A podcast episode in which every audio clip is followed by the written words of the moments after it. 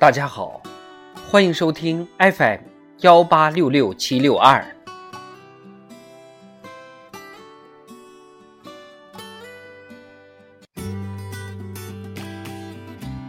世界上最精彩的演讲词，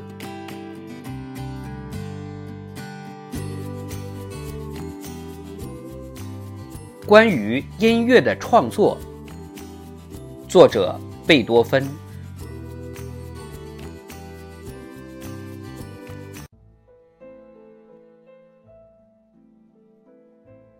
有关于我的创作的一切情由，在我的感觉中都是那么神秘而不可捉摸。但我要急于说明的是，当一个主题被自然地放在了前面时，我的旋律就从热情的源泉不择地涌现出来。我追踪它，再次热情地抓住它，我眼前看着它飞逝而去。在一团变幻激情中消失的无影无踪，然后我又激情满怀，再次捕捉到了它。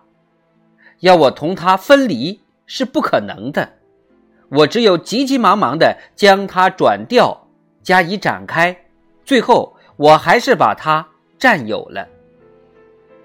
这就是一部交响曲呀！音乐尽管变化多端。它归根到底是精神生活与感官生活之间的调节者。我想同歌德谈谈这个问题，他会理解我吗？把我的意思告诉歌德吧，跟他说，要他听听我的交响曲，他就会同意我这样说是对的。我们不知道。认识究竟能给我们带来什么？被包裹着的种子，只有在潮湿、带电荷温暖的土壤中，才会发芽、思考和表现自己。音乐便是这种带电的土壤。在音乐中，我们的头脑可以思考，可以生活和建设一切。哲学便是头脑带电本质的结晶。哲学的目标是寻求基本原理的基础，头脑是需要借助于哲学才能达到崇高境界的。